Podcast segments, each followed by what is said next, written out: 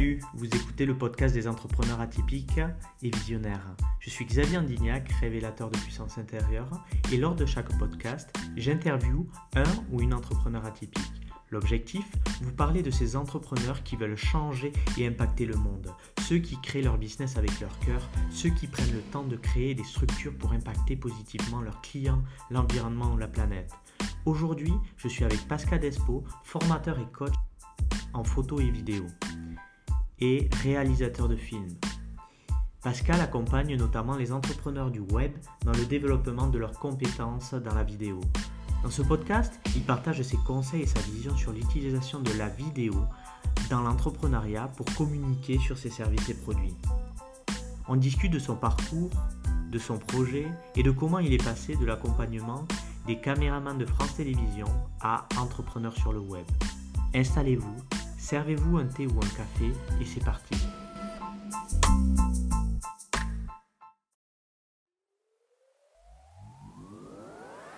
L'entrepreneur qui fait de la vidéo se positionne au niveau communication au-dessus de ceux qui n'en font pas. Et quand vous, vous passez le pas, vous êtes fatalement devant tous ces gens-là. Faites un contenu qui vous passionne et vous maîtrisez dans votre domaine. L'un des trucs que j'ai souvent rencontré, c'est des gens qui se disaient Ah oui, mais ça, c'est vraiment ma super valeur ajoutée, donc je ne vais pas le faire tout de suite. Quand ça nous pique à l'intérieur, c'est qu'on a déjà une affinité par rapport à cette chose qui nous pique. La première fois que j'ai bossé pour une chaîne de télévision, c'était pour euh, France Télévisions, donc. Pascal, est-ce que tu pourrais te présenter pour nous dire en fait comment tu es euh, devenu photographe, réalisateur film et euh, formateur et coach en vidéo pour que les auditeurs sachent un peu euh, quel parcours tu as suivi, quel challenge tu as eu euh, qui t'ont permis d'arriver où tu es aujourd'hui? Oui. Alors, moi, je suis en fait une personne de l'image. J'ai commencé très tôt. Hein. J'ai commencé gamin à m'intéresser aux images. Hein. Donc, euh, ça, a été, ça a été très, très tôt. Et ce qui est amusant, c'est que mon début de parcours a été au début plutôt vers la photo. parce que le film, ça me paraissait moins abordable. Et alors, ce qui est drôle, c'est que rapidement, j'étais donc un photographe pro avec des beaux clients. Et pour moi, en privé, j'aimais filmer. C'est-à-dire que je vendais des photos et, euh, je filmais euh, plus dans ma vie privée. Euh, après, au fur et à mesure, j'ai travaillé avec des très très grosses sociétés et j'étais le photographe, mais qui était aussi toujours avec les boîtes de production vidéo. Et donc, voilà, donc j'étais baigné tout de suite dessus. Et c'était quoi qui ah. t'animait quand tu étais jeune comme ça de filmer, de, photographier? C'est une bonne question. c'est une bonne question, c'est même une colle. On me l'a jamais posée et c'est vrai que j'ai jamais fait attention à ça. Je crois que, je sais pas. Si j'avais depuis toujours, j'ai une affinité artistique. Hein. J'aime la peinture, la sculpture, la musique, euh, voilà, et la photographie. Euh, donc, j'étais attiré par les, grands photographes, euh, voilà, et les grands peintres. Donc, il y a ça aussi. Peut-être que la photo me paraissait plus facile que la peinture, ou que c'était la peinture actuelle pour saisir. J'étais très attiré aussi par fixer, tu sais, une image, d'où la photographie peut-être, même si on fait ça en film aussi, attirer, juste figer le moment où l'émotion passe et voilà, c'est vrai que c'est entre guillemets, ça me semblait plus photo, mais je dis entre guillemets parce qu'avec du recul, je me rends compte qu'il y a aussi des tableaux qui sont extrêmement émouvants et qu'on a affiché dans un tableau beaucoup d'émotions. Mais bon, je pense que c'est ça qui m'a amené à l'image, le film, parce que ben, j'ai toujours aimé le cinéma, voilà. Et, euh, et ce qui est amusant, c'est que mon parcours m'a fait passer de la photographie au film presque de manière naturelle. Et de là, je dirais que tout s'est enchaîné. C'est-à-dire que j'ai toujours eu euh, un plaisir à partager. C'est-à-dire que même quand j'étais photographe en agence ou autre chose, j'étais toujours en train d'aider. J'étais responsable de service où c'est moi qui formais les gens, etc. Et ça s'est fait, je dirais, vraiment naturellement. C'est drôle, ça s'est vraiment fait naturellement. C'est-à-dire que, alors que j'allais dans un centre, un des centres très connus euh, professionnels pour, euh, pour la vidéo, branché très télé, et que je voulais voir à participer, pour participer à une formation, moi en tant que, stagiaire, en tant qu'apprenant, euh, le responsable du centre tout, a tout de suite eu envie de parler avec moi. En l'espace de 10-15 jours, il me demandait comme ça de venir à ce qu'il appelait un, training trainer, enfin bon, TTT, je ne me rappelle plus le troisième.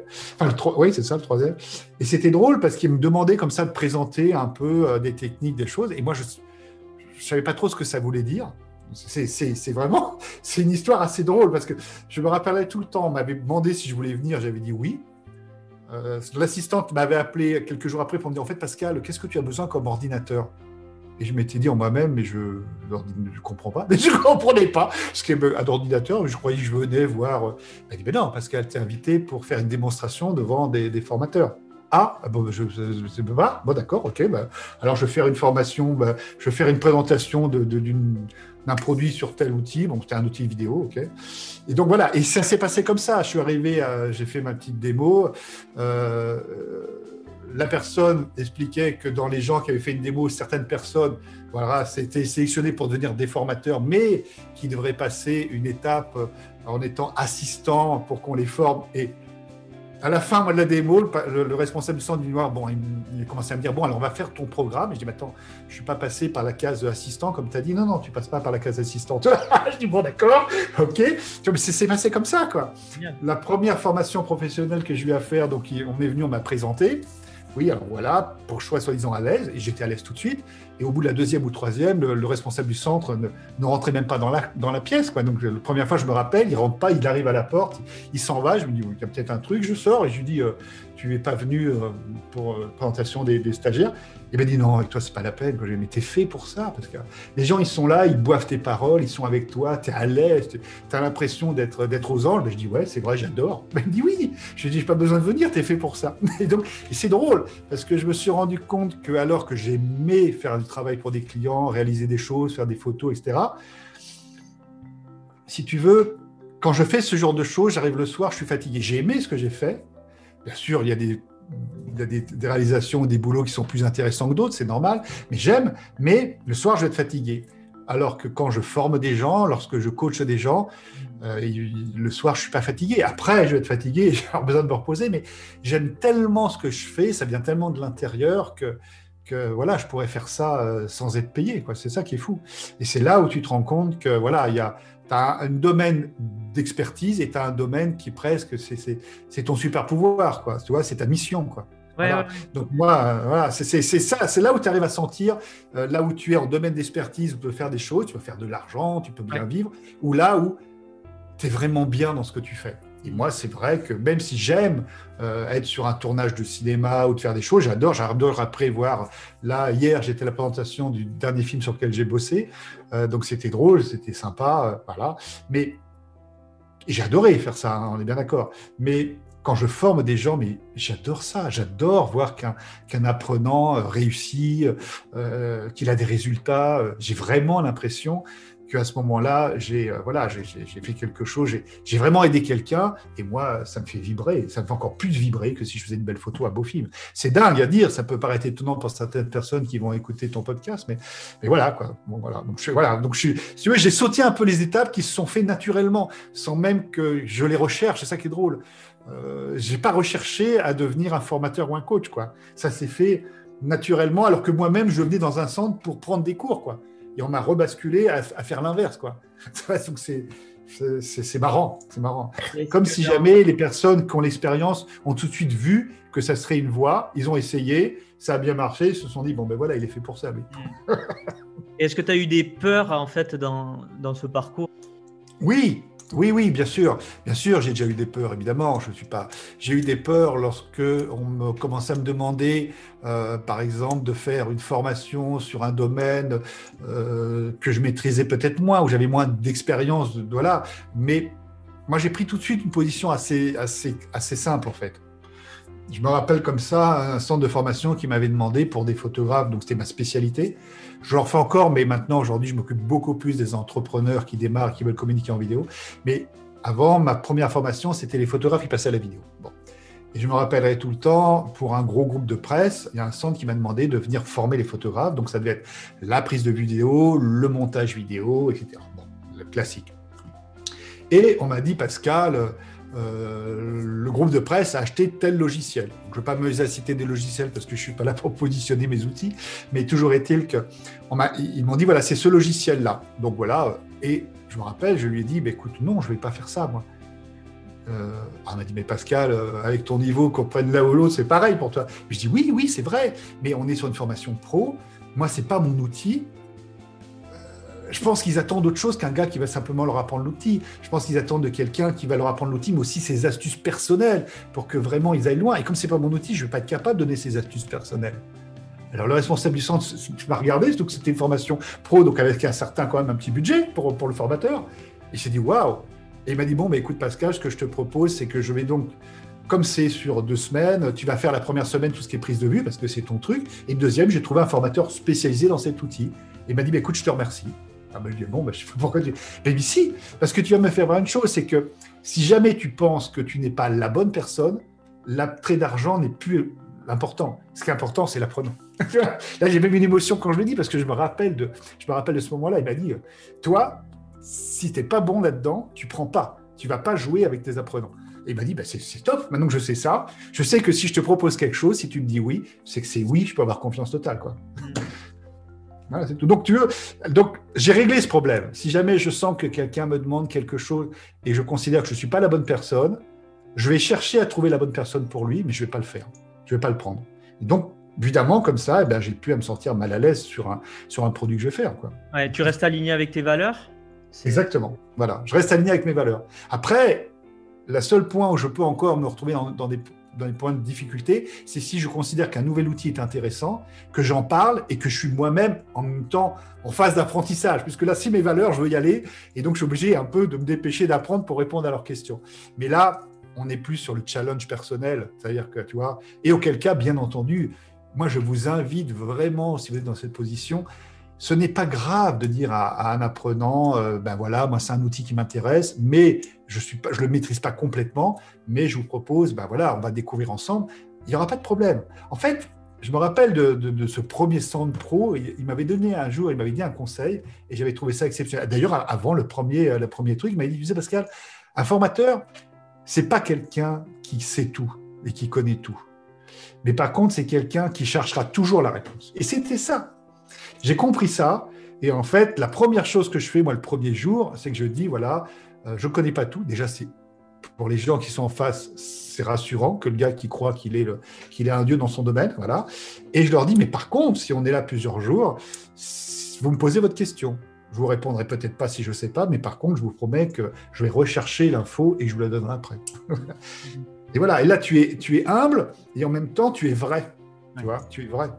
Et ça ne pose aucun problème à un stagiaire qu'à ce moment-là, tu ne lui as pas donné la réponse. Si tu lui dis que tu ne l'abandonnes pas et que tu vas lui donner un peu plus tard, ça lui va très bien.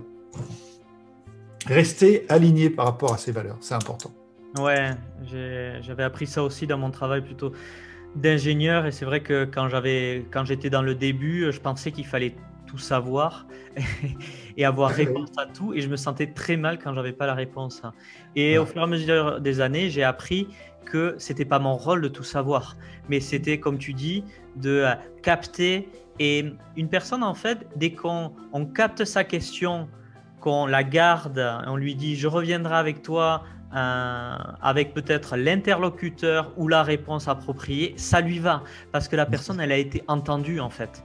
Exactement. Et pas rejeter sa réponse ou essayer de lui renvoyer une réponse pour oui. à lui répondre euh, et, au final pas bien le considérer puisqu'on va pas répondre euh, au niveau d'attente peut-être qu'il a. Donc euh, moi j'ai appris aussi dans mon travail d'ingénieur où en fait comment je l'ai appris c'est que j'étais au fur et à mesure des années mon périmètre s'est élargi sur différents programmes avions en fait chez Airbus.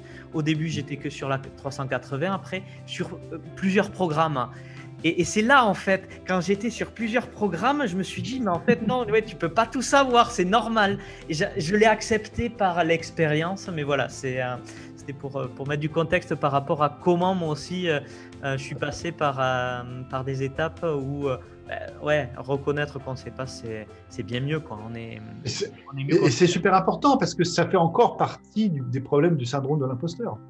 les gens se disent, je vais pas être capable de répondre à tout. Sauf qu'ils imaginent qu'il le faut. Et comme tu l'as très bien dit, non, c'est pas c'est pas la problématique. C'est pas ça le, truc. Euh, c'est pas on, ne sait pas tout euh, et ce n'est pas grave. Et voilà, c'est tout. Il faut en être conscient. Ce qui est important, c'est évidemment de, pouvoir amener une réponse euh, à la personne qui en a besoin si on lui a vendu une certaine maîtrise à la fin. Voilà, mais mais à partir du moment où on a déchargé le fait qu'on doit savoir tout de suite, c'est plus un problème, puisque sur un domaine qui est quand même le nôtre, si on a quelque chose qu'on doit aller chercher, ben on va chercher l'info, on va la trouver. Hein, voilà. Donc c'est vraiment pas un problème au final.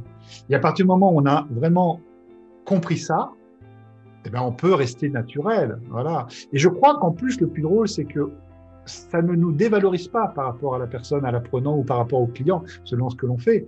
Bien au contraire, euh, la personne se dit, ben voilà, euh, il saura pas tout parce que voilà, on se doute bien que la personne qu'on a en face de nous ne sait pas tout.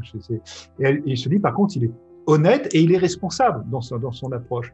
Voilà, donc ça veut dire que, que voilà, quand il va me dire quelque chose, je peux lui faire confiance puisque quand il dit qu'il sait pas, il va le rechercher, mais il dit qu'il sait pas. Donc, quand il dit je sais, c'est qui sait, tu vois. Il n'est pas en train de me baratiner à trois. Euh, quand il dit je sais, c'est qui sait. voilà. Mm. Donc c'est euh, voilà. Donc c'est vraiment. On en revient toujours avec ce côté de d'authenticité et d'honnêteté par rapport euh, par rapport à la personne auquel on est en train de parler. Qui est un climat de confiance au final. Bien sûr. Ben oui, bien sûr, bien sûr. Et hum, comment tu en es arrivé à travailler pour des chaînes de télévision? Ben, ça s'est fait un petit peu par la suite logique, j'ai envie de te dire. C'est-à-dire qu'à partir du moment où tu, travailles avec un centre de formation pro, euh, eh bien après, euh, tu as des demandes. Voilà. Alors, euh, première fois que j'ai bossé pour une chaîne de télévision. D'ailleurs, c'est une petite histoire qui était drôle, celle-là. Euh, celle auquel je suis en train de penser là, la première fois, c'était pour euh, France Télévisions, donc pour les grosses chaînes, parce que je travaillais pour plein de boîtes de prod. Quand tu travailles dans un centre pro, tu travailles automatiquement par des gens qui travaillent à la télé, au cinéma ou des grosses boîtes de prod. Donc, mais, mais pour vraiment être amené dans le centre, enfin vraiment dans l'immeuble, euh, la première fois, c'était une demande par rapport au lancement d'une chaîne qui était France Info d'ailleurs. Et ce qui est très très rigolo, c'est que j'avais une première mission. Voilà, la première mission, c'était par rapport à des opérateurs. Donc voilà, donc je suis venu, voilà, j'ai bossé avec eux, ça s'est très bien passé.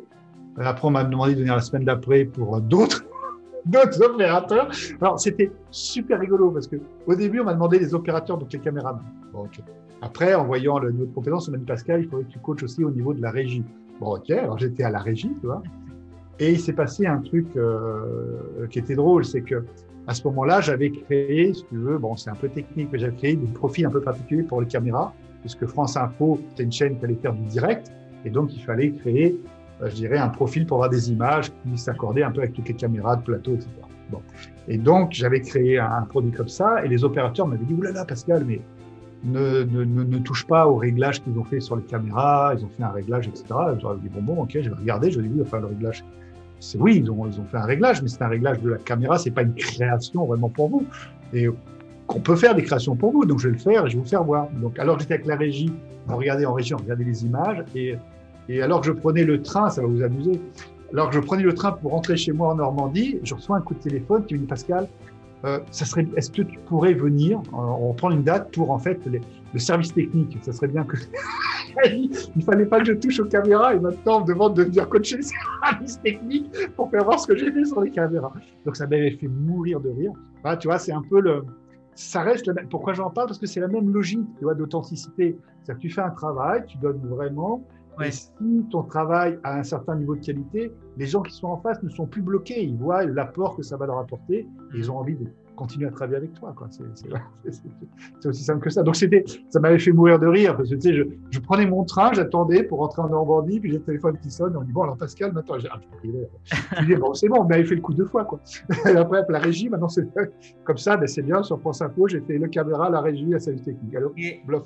T'as toujours été comme ça, euh, genre. Euh, en fait, ce que, ce que je vois, ce que j'entends, enfin, ce que je vois, ce que j'entends, c'est euh, que tu n'as pas, euh, dans le bon sens, hein, mais pas de limite, ou tu te mets pas de limite en fait.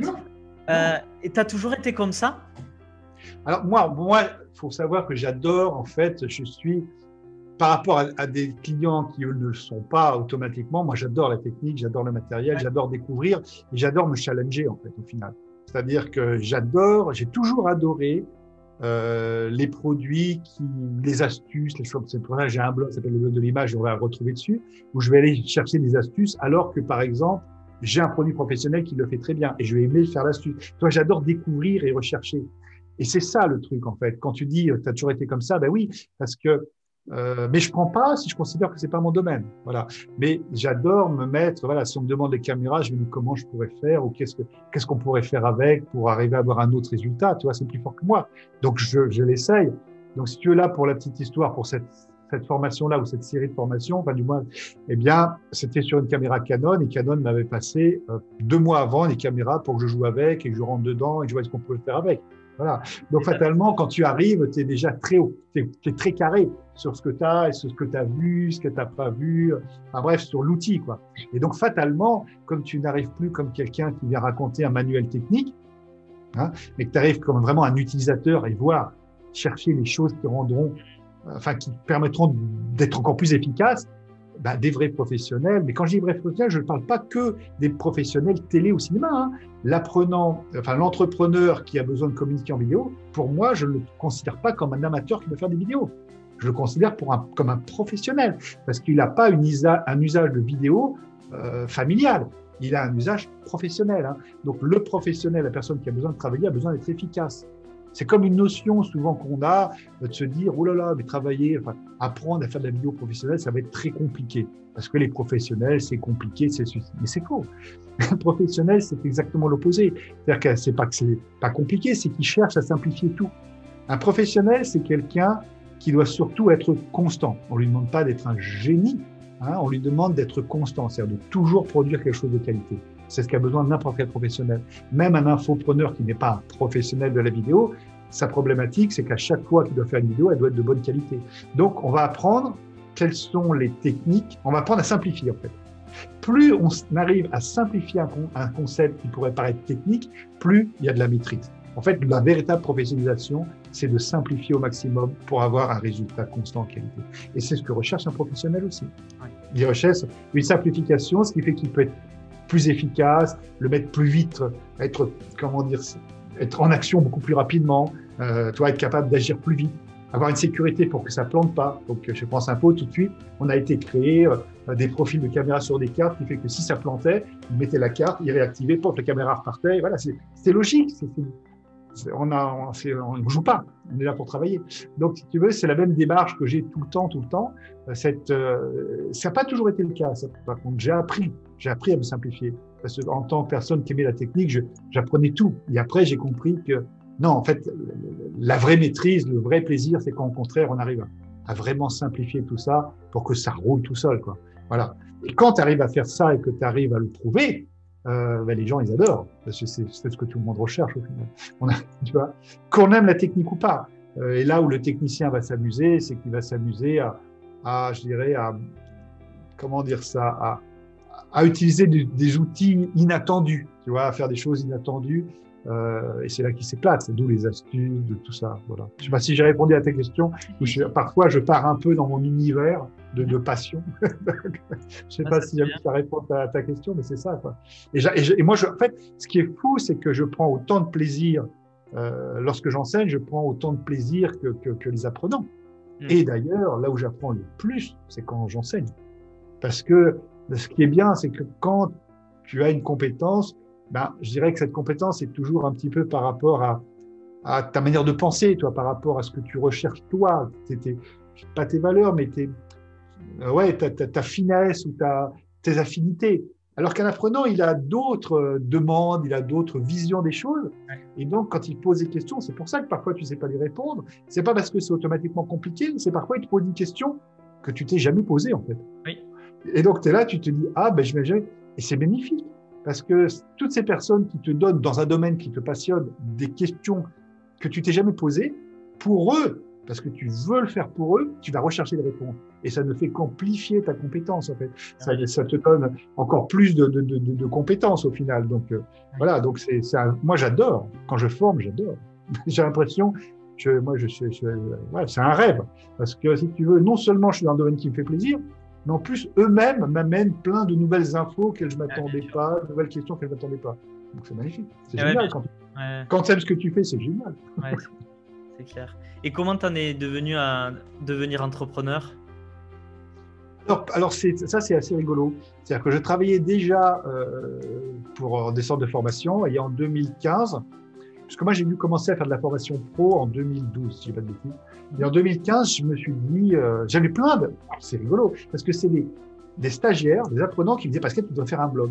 Et moi, je me disais faire un blog, faire un blog, j'ai pas le temps. Et puis surtout, bon voilà. Et puis, j'ai découvert ça un infopreneur qui était, je pense, Olivier Roland, et euh, commencer à dire qu'un blog, ça pouvait aussi, euh, ça pouvait rentrer dans une démarche professionnelle pour, pour du travail. Tiens, et j'ai fait sa formation et j'ai fait un blog. Ça a très bien marché au début, même si aujourd'hui je m'en occupe pas beaucoup, on va dire, parce que j'ai pas le temps. Mais toujours est-il que c'est comme ça que c'est venu. Toi, j'ai commencé à faire un blog et j'ai quand même et le blog m'a amené mais énormément d'opportunités. C'est-à-dire qu'au moment du blog où vraiment je m'en occupais, tous les centres de formation, quasiment, je peux le dire, sont venus à un moment donné vers moi pour voir si je voulais pas donner des formations. Donc, si tu veux, ça, voilà, c'est peut-être aussi pour ça que je fais moins mon blog maintenant, même si j'ai très envie d'y retourner parce que j'adore. Euh, euh, ça s'est fait très naturellement, en fait, au final. Ça s'est fait très naturellement. J'ai pas été, j'ai pas eu besoin de ramer pour trouver les premiers clients en centre de formation. C'est plus délicat avec les entrepreneurs parce que j'ai une démarche peut-être qui est un peu différente de ce qu'on leur propose actuellement. C'est-à-dire qu'ils ont, je pense qu'encore, il y a beaucoup de gens qui ont un peu peur du fait que justement je sois, un, que je sers, que je travaille avec des professionnels. Je pense que ça leur fait un petit peu peur. Bon, voilà. C'est un travail que je dois faire en communication pour vraiment leur, dire que c'est pas, c'est pas parce que je travaille avec des professionnels que je suis pas capable de parler à des gens qui ne connaissent pas la vidéo. C'est pas du tout. Mais toujours est-il que pour les professionnels, ça s'est fait assez facilement, en fait. Tu vois, j'ai pas, j'ai pas eu à ramer, quoi. On m'a tout de suite fait des propositions pour, pour prendre des groupes, pour, pour faire des sessions, pour créer des programmes. Ça s'est fait assez, assez naturellement. Hmm. Et donc, qu'est-ce que tu apportes aux entrepreneurs de différents, comme tu disais? Alors, dans les entrepreneurs différents, ben, moi, ce que je pense que je leur apporte, c'est que j'ai une vision. Ah bon, c'est un petit peu particulier, je dois le reconnaître.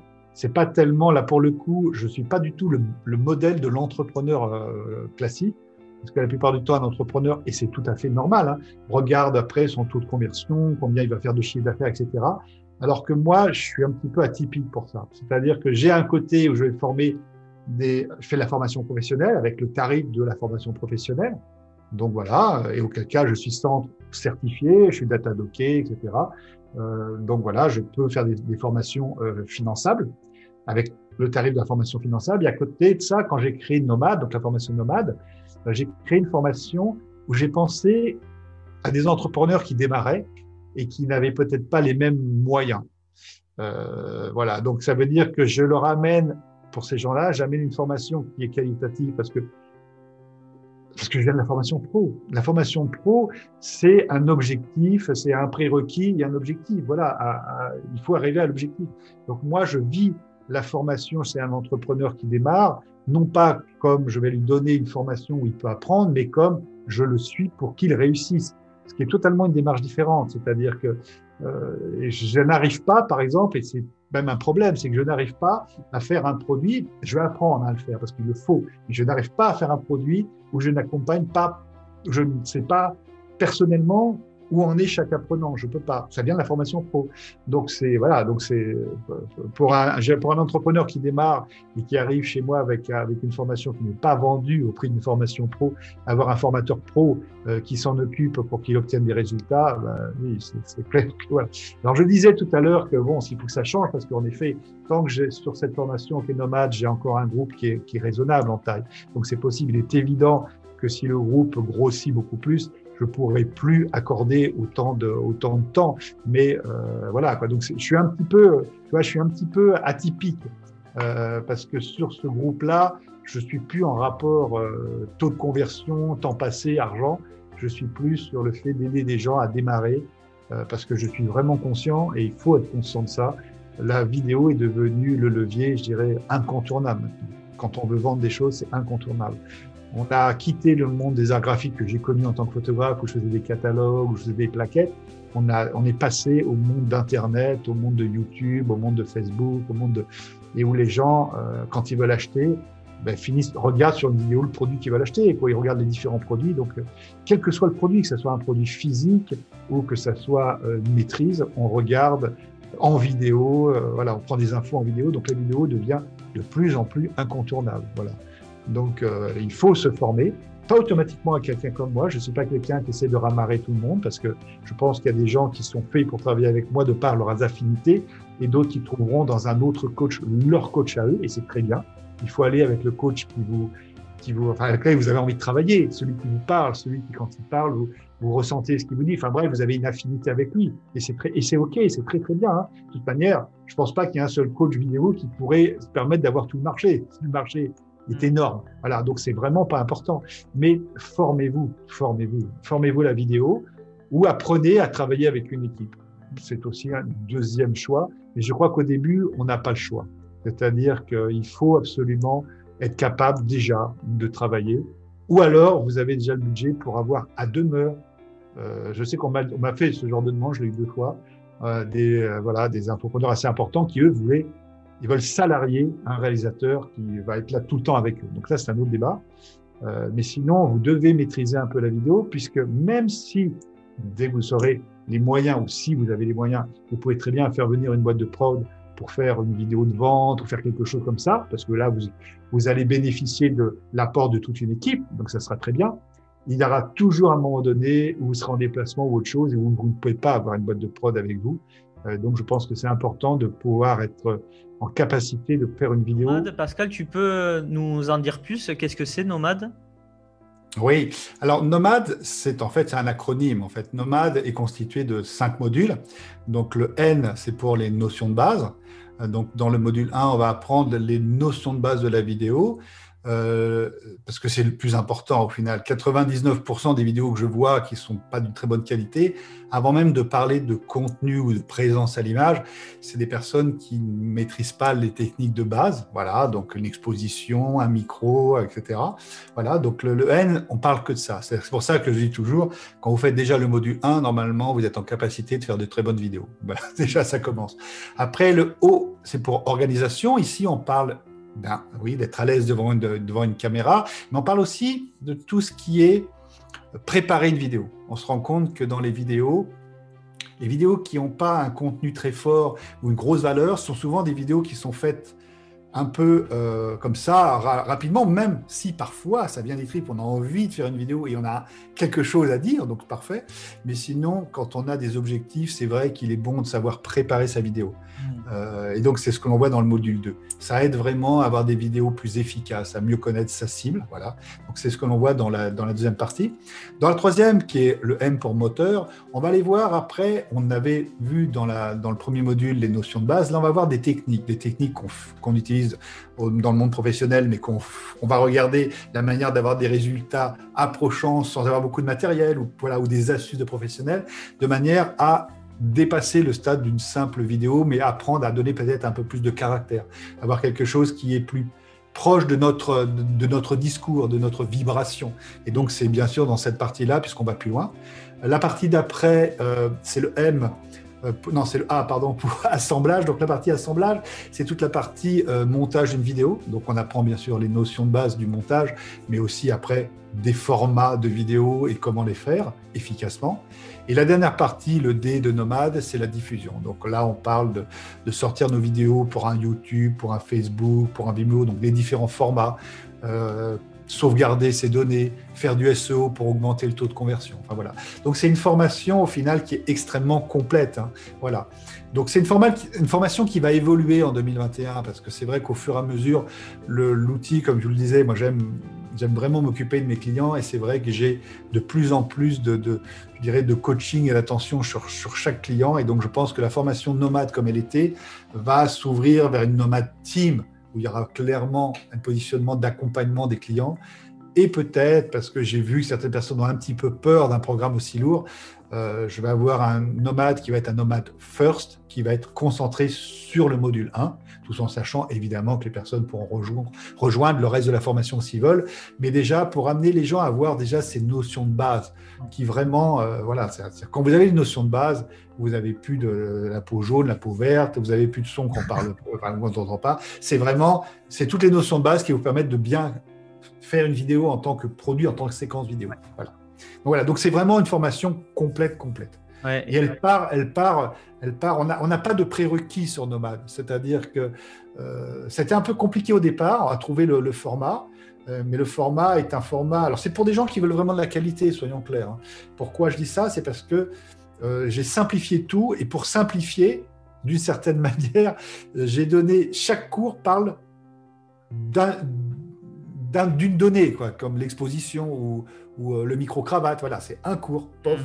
Voilà, de manière à ce que ça soit simple, les discours soient simples, les choix soient simples. Il y a une chose que je fais aussi beaucoup qui est très appréciée dans Nomade, c'est que je teste tout ce matériel. C'est-à-dire que euh, il y a beaucoup de gens qui me rejoignent et parfois qui me disent Oh là là, j'ai dépensé un argent avec le matos et en plus ça ne marche pas. Je leur dis Mais non, faites plus ça. voilà. Moi, je le fais parce que je le fais pour vous donner des conseils et ça me coûte pas mal de pognon en plus de ne pas arrêter d'acheter puisque j'essaye de trouver des outils abordables mais qui fonctionnent. Évidemment, quand on commence à jouer à ça, on achète aussi pas mal de trucs qui, qui, pour moi, ne sont pas, je dirais, au, niveau, euh, au premier niveau de qualité. Voilà. Je sépare toujours le matériel sur quatre paliers. C'est-à-dire le, le, premier palier, pour moi, c'est les premiers prix. Voilà, bon. Qui est en fait un matos qui n'est pas cher, mais qui n'a pas ce palier de, qualité suffisant pour vraiment vous donner euh, quelque chose de voilà qui, qui passe le seuil de l'amateurisme avec quelque chose de très de pro quoi. Le deuxième palier, ce que j'appelle moi l'entrée de gamme. Pour moi, l'entrée de gamme, parfois c'est le même prix que le premier prix, sauf que ça marche vraiment. Voilà. Donc après, j'ai un milieu de gamme et un haut de gamme. Bon, pas la peine d'aller définir, vous comprenez tout de suite ce que ça veut dire. Et donc, euh, je recherche toujours les produits euh, d'entrée de gamme. Et dans Nomad, on a ça. C'est-à-dire pour chaque personne qui a besoin, il y a toujours une liste euh, de tout le matériel dont on a besoin. Nomad s'appuie beaucoup plus sur le téléphone. Parce que même si quand on apprend une notion de base de la vidéo, si on travaille avec un appareil photo, ça pose aucun problème, c'est les mêmes notions de base. Mais elle, s'appuie en premier sur un téléphone avec derrière un bonus qui est donné pour les autres, pour les autres caméras. Euh, mais voilà, mais elle s'appuie sur le téléphone parce que pour moi, c'est et ça devient la caméra la plus polyvalente. On a toujours un téléphone. Les téléphones sont capables de faire des images hallucinantes hallucinante. Moi, je, au fur et à mesure, j'ai tous les, les, iPhones qui arrivent. Là, je, je, les ai tous. Enfin, tous les derniers modèles. Et je suis à chaque fois euh, sidéré par la qualité de l'image. Le dernier qui est arrivé, euh, c'est le 12 Pro Max. Euh, quand on voit la qualité des images, pour la petite histoire, le film sur lequel j'ai travaillé cet été, il y a un des plans qui a été tourné avec un téléphone. Pourquoi? Parce qu'à ce moment-là, faire passer une grosse caméra, c'était compliqué, ça en aimait du temps, et j'ai dit stop, on va prendre le téléphone, hier, j'étais en projection en grand écran. On ne, on ne voit pas la différence. Hein. on ne voit pas, on ne sait pas que ça a été tourné avec un téléphone. Hein. Donc, euh, les, téléphones sont maintenant capables de faire de la très grande qualité. Simplement, ce que les gens ne se rendent pas compte, c'est qu'ils voient le téléphone, ce que moi j'appelle le mode selfie. Le mode selfie, c'est que vous prenez votre téléphone et puis vous appuyez sur le bouton enregistrer une vidéo. Parfois, ça marche bien, parfois, ça pointe moins bien. C'est pas ce qu'on apprend dans Nomade. Dans Nomade, on va apprendre les paliers qui sont au-dessus, c'est-à-dire les paliers, on va commencer à apprendre à optimiser pour avoir une qualité. C'est-à-dire, on n'utilise plus notre téléphone comme un selfie vidéo, mais on l'utilise comme une caméra vidéo, avec différents paliers. Hein. Bien sûr qu'au module 1, on va être sur un palier 3, et en module 3, euh, on va parler du palier 4 et 5, qui sont les, niveaux les plus hauts. Voilà. Mais euh, on arrive à avoir une, qualité d'image. Voilà. Et à tous les niveaux, c'est intéressant d'avoir plus de téléphone. Non seulement parce qu'il est avec vous, le matériel est plus léger, il est moins cher, et, euh, et même si après, pour certains cas spécifiques, on pourrait se dire ça pourrait être intéressant d'avoir une caméra ou autre chose, c'est pas grave parce que on a déjà acheté les accessoires qu'on va pouvoir réutiliser avec les autres caméras, par exemple les micros, qu'on ait un téléphone ou pas, ça ne change rien, c'est la même chose. Euh, voilà, et, on, et je dirais qu'en plus on est formé et la caméra que vous allez amener tout le temps avec vous, c'est pas pas l'appareil photo. Faut être honnête. Euh, là où moi je trouve que parfois d'autres caméras sont plus judicieuses, c'est par exemple comme on est en train de faire ici. Je suis dans mon studio, j'ai trois caméras qui sont sur des pieds qui bougent pas. J'ai pas trois, j'ai trois téléphones sur la table à côté de moi, mais sur les pieds c'est des caméras parce que je suis dans un studio. Je pourrais utiliser le téléphone, une caméra posée sur un pied, ça marche très bien. Mais voilà, dès que je me déplace maintenant, ce que j'ai avec moi, c'est plus des appareils photo, des caméras, c'est des téléphones. Hmm. Donc ça devient pour moi l'outil le, plus évident. En plus, euh, on est tous connectés, on a tous besoin, enfin on a tous un intérêt à avoir un téléphone assez récent hein, pour toutes les nouvelles technologies. Donc autant profiter de cette capacité. Donc déjà, ouais, aujourd'hui, il n'y a plus d'excuses liées au matériel. Euh, l'excuse qu'il peut y avoir derrière, c'est peut-être les, peurs, les doutes de passer en vidéo. Qu'est-ce que tu remarques, toi, chez les entrepreneurs qui... Alors, c'est drôle, c'est drôle parce que j'ai vu des choses assez étonnantes en la matière. Quand je dis étonnante, je vais m'expliquer. j'ai vu par exemple des conférenciers qui vont monter sur une scène devant plein de monde et qui se sentent à l'aise. D'accord? Alors que pour moi, je trouve ça beaucoup plus oppressant, on est en direct. Mais non, c'est vrai que quand on s'accepte, on n'a pas plus de problème de monter sur une scène, en effet. Mais des gens comme ça qui donc s'acceptent, ils n'ont aucun problème et qui parfois me disent Pascal, tu sais, quand je dois faire une vidéo, euh, je me sens pas à l'aise devant la caméra. Et je me dis, c'est vachement rigolo parce qu'ils sont à l'aise devant plein de monde, ils sont en direct. Donc, si jamais, pour X ou Y raison, ils bafouillent, autre chose, on est d'accord, ça n'a pas d'importance. Mais en tout cas, ça sera bien perçu par les gens qui sont en face d'eux. Et ils vont être chez eux devant une caméra ou s'ils se plantent, bon, ben, c'est pas grave, personne ne le verra, ils recommencent. Mais ils sont impressionnés. La peur de l'objectif. Hmm. Donc c'est ça, c'est ce qui m'a étonné le plus. Après, on a des personnes qui ont en effet, comme on en parlait un peu plus tôt, des personnes qui ont, sont encore dans la position, mais qui est normal, hein, se dire qu'ils ne sont pas comédiens et qu'ils vont pas être bons. Parce qu'ils sont en train, en train de se dire qu'ils doivent être capables de jouer un jeu. Alors que dès qu'on a compris qu'on n'a pas joué de jeu, on n'a pas à se dire je ne vais pas être moi-même, je ne vais pas arriver. Parce qu'en fait, ça serait comme si on se disait je ne vais pas réussir à être moi-même. Ben si, on est, on, est nous, voilà, avec, avec, avec nos faiblesses et nos forces, donc on n'a pas de raison. Mais on a, voilà, ce qui va empêcher les gens, c'est ça. Et après, on a en effet la technique. Euh, la technique, il faut bien comprendre que la technique, il ne faut pas mélanger la technique et le, le talent ou la technique, ce n'est que de la technique. C'est aussi simple que ça. Donc la technique, ça s'apprend et c'est facile, surtout si on la simplifie. Et c'est vrai que parfois, les gens commencent à se faire une vidéo avec un téléphone, ils font un essai, et ils se disent, ben, le résultat n'est pas beau, c'est pas bien, c'est flou, le son m'entend pas, parce qu'ils ne savent pas quoi utiliser comme outil ou comment l'utiliser pour, pour avoir des résultats. Voilà. Donc ça, ça bloque aussi pas mal. Qu'est-ce que je vois qui bloque? Parfois le problème de savoir qu'est-ce qu'on doit faire comme contenu. Ils mm. connaissent leur domaine, mais ils savent pas ce qu'ils doivent faire en peu de temps.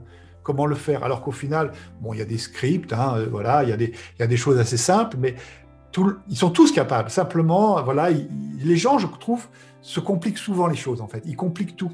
Et c'est pour ça, ils en mettent une montagne et ils compliquent tout. Ils compliquent, euh, voilà. Et donc ils savent plus comment faire simple devant une caméra et comment parler à leur audience. Alors que dans un autre domaine, ils y arriveront. Vous les mettez dans un cocktail et euh, il y aura dix personnes en train de les écouter parce qu'ils seront passionnants. C'est drôle. Parce que si vous êtes capable, dans un groupe, d'avoir cinq personnes qui boivent votre parole parce que vous êtes passionnant, c'est que vous êtes capable de faire une vidéo exceptionnelle. Exceptionnelle. Hmm. C'est pareil. Et quel conseil tu donnerais euh, aux gens qui nous écoutent pour euh, se lancer à faire une vidéo pour qu'ils aient de la facilité à, à créer la vidéo? Alors, le conseil déjà sur le contenu, c'est faites un contenu qui vous passionne et que vous maîtrisez dans votre domaine. Mm. L'un des trucs que j'ai souvent rencontré, c'est des gens qui se disaient Ah oui, mais ça, c'est vraiment ma super valeur ajoutée, donc je ne vais pas le faire tout de suite. Parce que je vais attendre d'être bon en vidéo, parce que sinon, je vais le gâcher. Vous gâchez jamais un sujet. Pourquoi? Parce que aujourd'hui, si vous le faites et que vous refaites le même sujet dans un an, ça sera une autre vidéo, vous direz d'autres choses. Ce n'est pas un problème. Donc, allez tout de suite sur un sujet où il y a une grosse valeur ajoutée.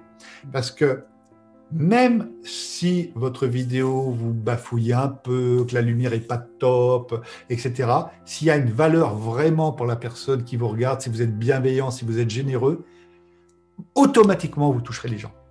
Automatiquement. Et ce qui est important au début, pour prendre confiance en nous, c'est d'avoir au final des retours positifs. Voilà. Parce qu'on va se dire, oui, est-ce que ça va plaire? Dès qu'on a une personne qui dit merci, tu m'as apporté, euh, je comprends mieux les choses, ça fait vraiment du bien et ça nous donne envie d'en faire une deuxième. Ça nous aide à prendre confiance. Donc, moi, ce que je vous dirais, c'est faites un sujet qui vous intéresse, qui vous passionne et où vous pensez que par rapport à votre audience, vous avez quelque chose vraiment euh, d'intéressant. Ne cherchez pas à faire long, c'est pas utile. Mais maintenant, surtout au début, j'ai envie de vous dire, parce qu'il faut tenir l'audience. Parce que souvent, Là, je, vais, je saute un peu sur un autre sujet, mais souvent, on me dit, euh, Pascal, sur YouTube, il faut faire pas plus de 2 minutes, 4 minutes, sinon, il y a, pour moi, j'y crois pas du tout. Euh, les points qui peuvent rentrer, c'est en effet l'âge de votre audience. Quand les gens sont âgés, ils ont tendance à vouloir avoir des vidéos qui sont plus longues, jeunes, plus courtes, on est d'accord. Mais une vidéo de 2 minutes qui est, qui est ennuyeuse, il n'y a pas de contenu, c'est beaucoup trop long. Hmm. Et une vidéo de 20 minutes où vous êtes passionnant, c'est beaucoup trop court, gens. Donc, au final, la durée n'est qu'en rapport avec la valeur de ce que vous allez amener. Voyez Donc, vous prenez pas la tête avec ça. Simplement, au début, c'est peut-être plus dur d'avoir une vidéo qui va durer 20 minutes, sauf si jamais si, vous débordez de passion sur un sujet, vous avez beaucoup à donner, lâchez-vous, laissez-vous aller. Vraiment, votre première vidéo, il faut que vous soyez dans la générosité et on vous pardonnera beaucoup, beaucoup de choses. Après, en effet, faites un peu attention au fait d'avoir quand même, quand vous entendez bien, au début, on a parfois des images qui sont pas trop mauvaises. Donc mettez-vous, si vous n'avez pas d'éclairage, un studio comme moi, etc., mettez-vous dans des conditions de lumière qui fait que quand même, tout de suite, vous voyez que l'image est quand même assez belle. Bon, voilà. Et faites très attention à votre audio. On voit beaucoup de vidéos où l'audio est de très mauvaise qualité. L'audio, c'est 50% de la vidéo. Une vidéo avec un audio pourri, ça fait vraiment, ça demande un effort à votre, à votre, auditeur euh, de vous suivre. Alors qu'à l'inverse, une vidéo avec une image moyenne mais super audio, ça fait tout de suite pro. Donc faites très attention à l'audio. moi, je vous conseillerais bien sûr euh, de vous équiper d'au moins un petit micro-cravate. Voilà. Euh, mais si ce n'est pas le cas, on sait que maintenant les téléphones sont assez surprenants. Les derniers modèles, ils ont fait des progrès. Euh, donc voilà, moi je préconise pas de ne pas employer de micro externe, hein, je vais être franc.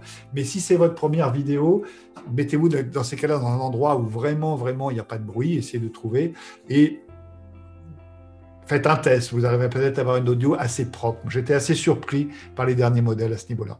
Mais voilà, mais faites attention quand même à la lumière et au micro et surtout rentrez sur un sujet que vous maîtrisez et où il y a une grosse valeur. Et soyez bienveillant et généreux. Ne vous dites pas, euh, ouais, mais moi je veux vendre un produit. On le voit ça encore. Les gens se disent, je vais vendre un produit, donc je ne vais pas leur donner toute la solution dans une vidéo. Quand vous apportez une réponse à quelqu'un, ce n'est pas une formation, c'est de l'information. Les gens, ce qu'ils achètent, c'est pas une information. L'information, il y en a partout sur Internet, dans YouTube, partout il y en a. Les gens, ils s'attendent à avoir une formation, c'est-à-dire une pédagogie. Vous, vous donnez simplement une réponse. Mais voilà, quand vous allez être généreux et que vous allez donner un contenu de qualité aux gens, les gens vont le sentir. Voilà. Et euh, voilà. Essayez vraiment d'avoir un, peut-être au début, ne rentrez pas dans des sujets polémiques. On sait qu'après, tous les sujets polémiques, il n'y a rien de mieux pour vous créer des fans. OK, mais il faut déjà un peu maîtriser les choses avant de jouer à ça, parce que vous aurez automatiquement des attaques, et donc il faut quand même déjà avoir un peu de retour et confiance en, soi avant de commencer sur des sujets polémiques. Donc faites un, sujet avec une grosse valeur euh, que vous maîtrisez. Ne vous inquiétez pas si c'est votre bébé et que vous dites que plus tard vous aimeriez faire une super vidéo, vous la ferez vous la ferez, c'est pas important. C'est super, super important que votre première vidéo, euh, ben, vous ayez des retours positifs. Et si vous êtes, encore une fois, je me répète là, mais c'est pas grave. Le message, c'est si vous êtes généreux et, qu'il y a de la valeur ajoutée, vous ne pouvez pas vous planter. Donc, euh, c'est ce qu'il faut faire. Hmm. Et, et, pour toi, Pascal, quel est l'impact de la vidéo en 2021 par rapport aux autres euh, modes de communication? Alors, la vidéo, il faut comprendre que dans les formes de communication, c'est la forme actuelle la plus puissante. Pourquoi? Parce que ben, là, vous avez déjà, vous pouvez transmettre votre contenu, votre message, bien sûr. Deuxième point, on entend le son de votre voix par rapport à de l'écrit. Et, on vous voit, donc c'est beaucoup plus, vous êtes beaucoup plus euh, magnétique, vous êtes beaucoup plus présent pour les gens. Euh, une vidéo, quand quelqu'un peut mettre un visage et une voix sur un, un message, c'est beaucoup, beaucoup plus puissant de l'écrit. Même si l'écrit reste un point important pour faire du SEO, comme par exemple pour les blogs ou même pour YouTube, mais auquel cas vous pourrez le faire avec, les, je dirais, le, ce qui va accompagner votre vidéo sur une chaîne YouTube. Vous avez une partie pour faire du SEO, donc il n'y a pas de souci. La vidéo devient de plus en plus euh, virale, le plus important. On est, on est tous en train de regarder des vidéos quand on s'intéresse à un produit, en fait, que ce soit dans notre vie privée ou notre vie professionnelle. Le confinement n'a fait que rajouter l'intérêt, encore une fois, euh, d'une vidéo, en fait, d'un message qu'on peut recevoir chez nous sur Internet. Sur Internet, euh, voilà, la vidéo est devenue. C'est le, c'est le mode de communication qui nous donne le plus gros taux de conversion. Déjà, il faut le savoir en plus. Alors, le petit point, par contre, que l'on vous dit parfois et qui est vrai, euh, qui est un petit peu délicat, c'est que lorsque l'on est sur des, des réseaux comme Facebook, par exemple, beaucoup de personnes regardent les vidéos sur Facebook sans mettre le son. Hmm. Voilà. Donc c'est vrai que sur ces réseaux-là, euh, mettre par exemple des sous-titres, c'est extrêmement fort parce qu'il y a toute une audience qui ne, vous regarde. Mais bon, il faut, le voir en formation parce que ça va, ça va un peu plus loin. Mais, mais c'est vrai qu'après, on apprend à, même dans les gestes, même dans ce que l'on fait, euh, on peut faire aussi des vidéos ou même ce que l'on voit en image est parlant. Voilà. Ce qu'on apprend à faire de manière à aider euh, dans ces passages-là, de manière à donner plus d'informations. Voilà. Mais aujourd'hui, on va tous vers la vidéo. Tous les, Facebook, tout le monde va vers, la vidéo. Et je dirais que l'entrepreneur qui fait de la vidéo se positionne au niveau communication au-dessus de ceux qui n'en font pas. Et même en 2021, il y a des gens euh, qui ne font pas encore de vidéo parce qu'ils n'osent pas, parce que ceci. Et donc, moralité, quand vous, vous passez le, pas, vous êtes fatalement devant tous ces gens-là.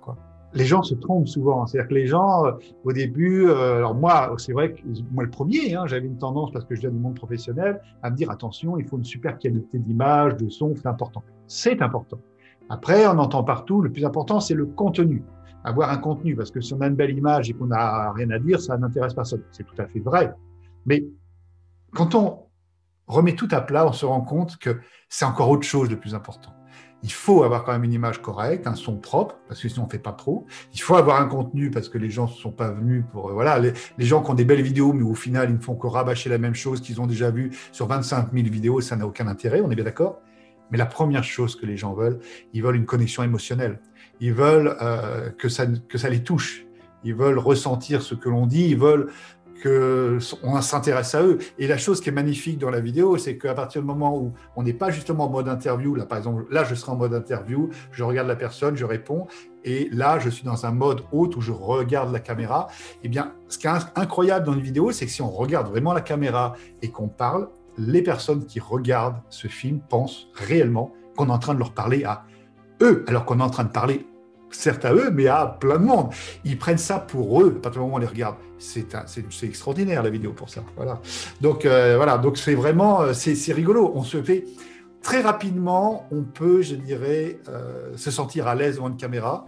Il faut juste, il faut juste, ça a l'air un peu trop facile quand je le dis comme ça, mais il faut prendre conscience que le fait qu'on ne soit pas parfait, non seulement ça n'a pas d'importance au final, mais c'est surtout que c'est humain. Et, plus on est entre guillemets imparfait, plus on s'autorise à l'être, plus pour l'audience, ça, ça nous rend, je dirais, euh, magnétique, ça nous rend, ça nous, ça nous donne une image émotionnelle, une image de quelqu'un qui est naturel et qui a envie d'aider et qui ne se met pas sur un piédestal. Et c'est beaucoup, beaucoup plus euh, puissant. Voilà. C'est un levier, euh, c'est un levier qui est beaucoup plus puissant en fait. Et c'est ça en fait la, chose la plus importante dans les vidéos. C'est-à-dire qu'on peut très bien avoir une, connexion émotionnelle et avoir peu d'arguments derrière et les gens vont nous aimer juste parce que voilà, on a été là pour eux.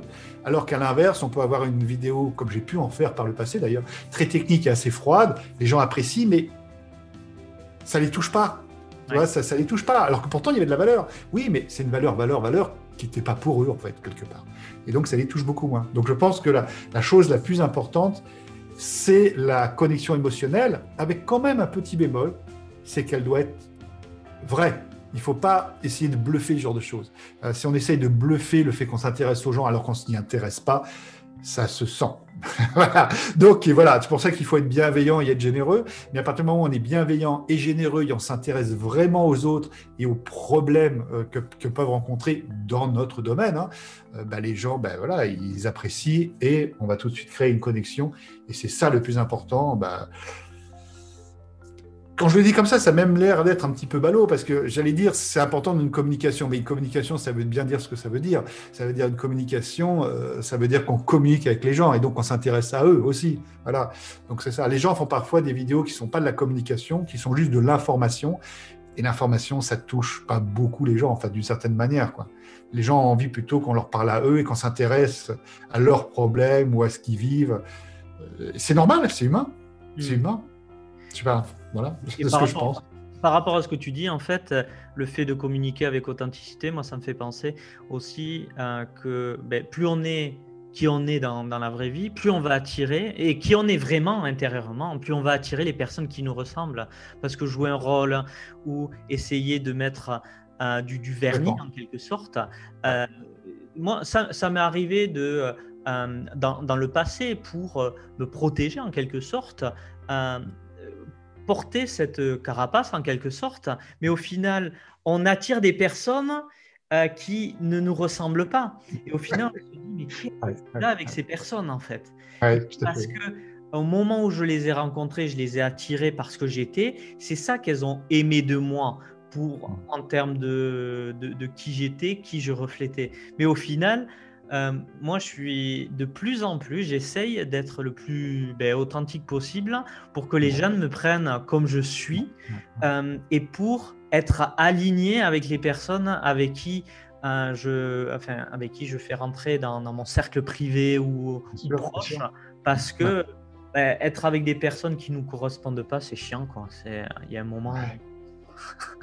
Non, mais tu as raison. Et en plus, ce qui alors, ce qui est rigolo, c'est que alors bien que maintenant on commence à vraiment en parler de ça, mais il n'y a pas si longtemps que ça, on nous apprenait, même dans les infoproduits, qu'il fallait créer le produit qu'attend le client. Mais bref, on nous forçait un petit peu à nous violenter par rapport à nos valeurs pour vendre. Et en fait, on se mettait à, je dirais, à, à paraître, mais à modifier notre comportement pour faire des ventes, parce qu'il faut bien manger, ce qui est logique. Et en effet, on se retrouvait piégé vers le fait d'attirer une audience qui, au final, euh, qui, n'est pas représentative par rapport à ce que l'on aimerait faire, en se forçant. Bon, alors quand on a des compétences, on y arrive, mais au final, on, risque en plus d'attirer ce qu'on appelle le syndrome de l'imposteur, parce qu'on ne se sent pas légitime sur ce qu'on est en train de faire.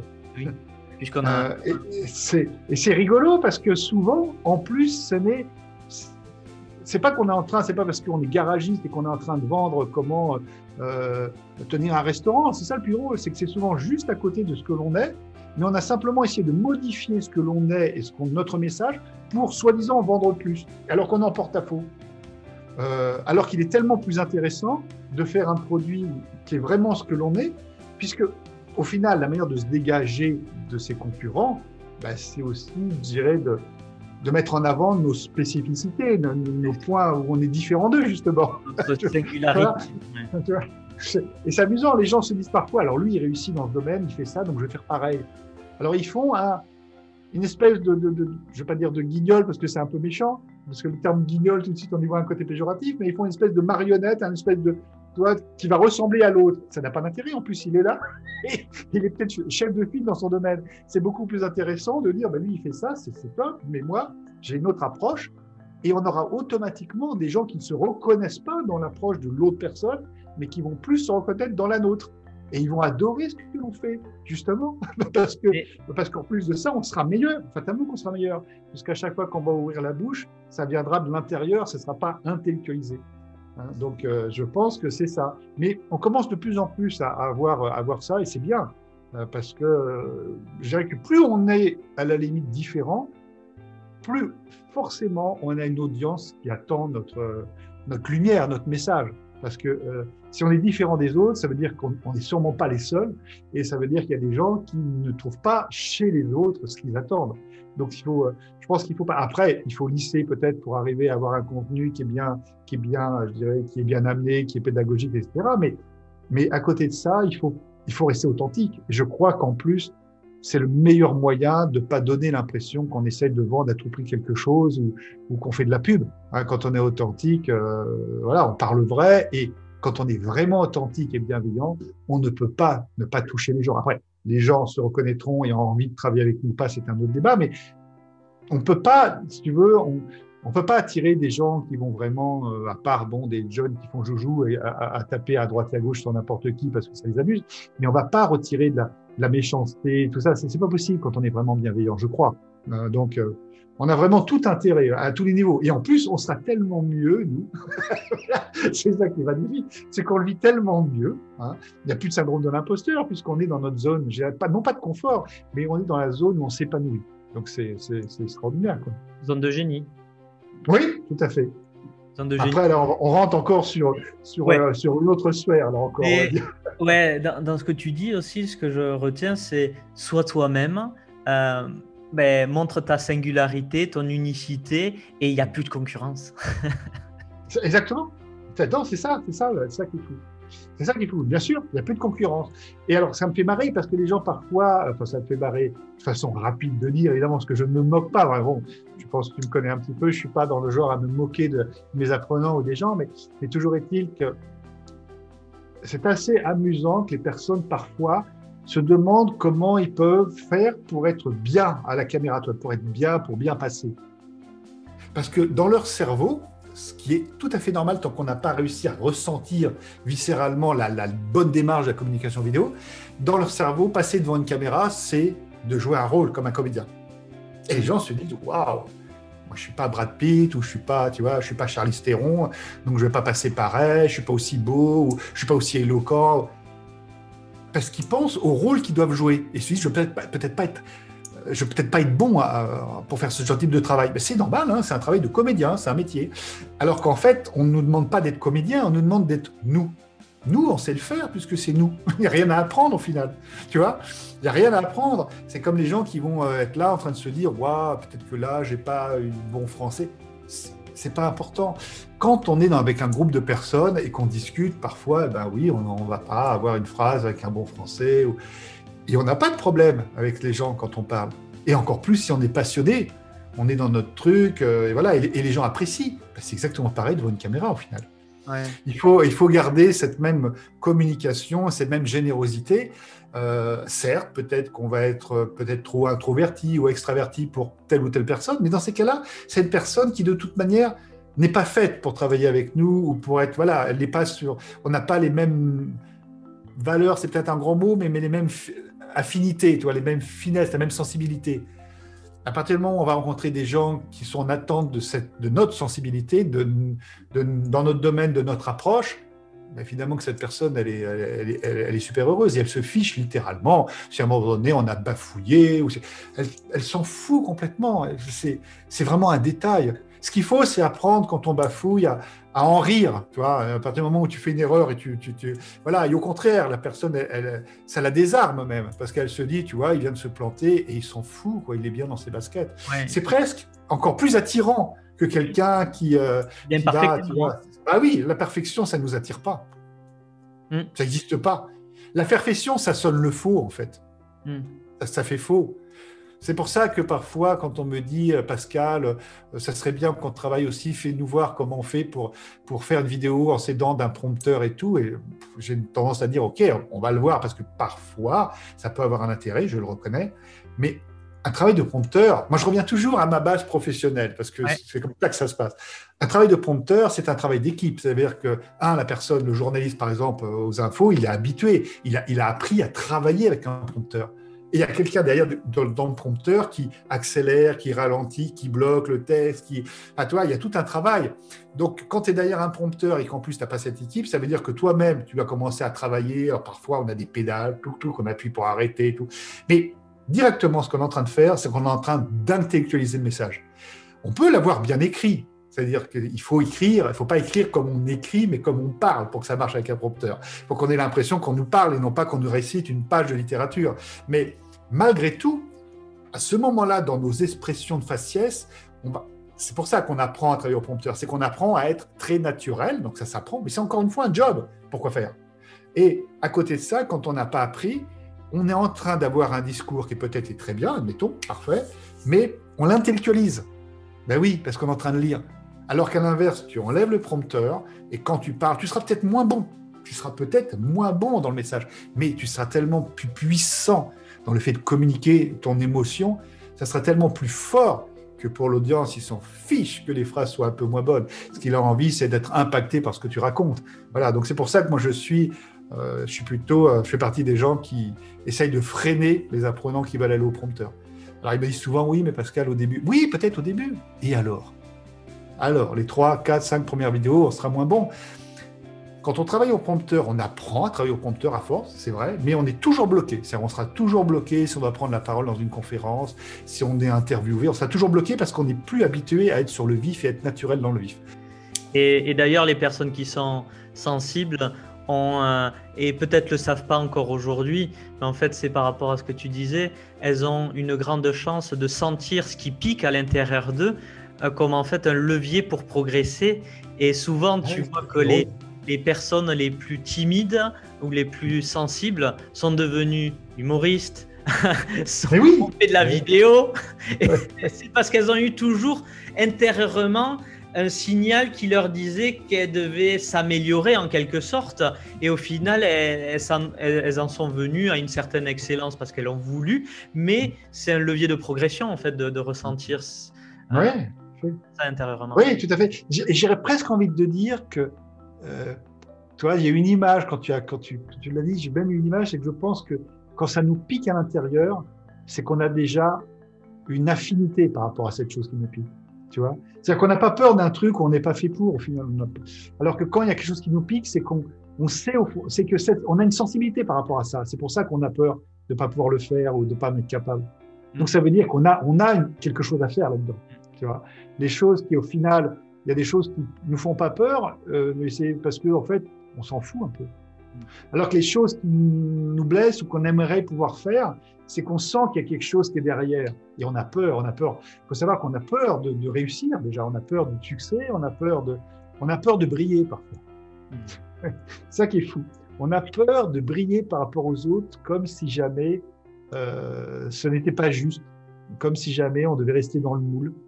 Euh, c'est assez étonnant.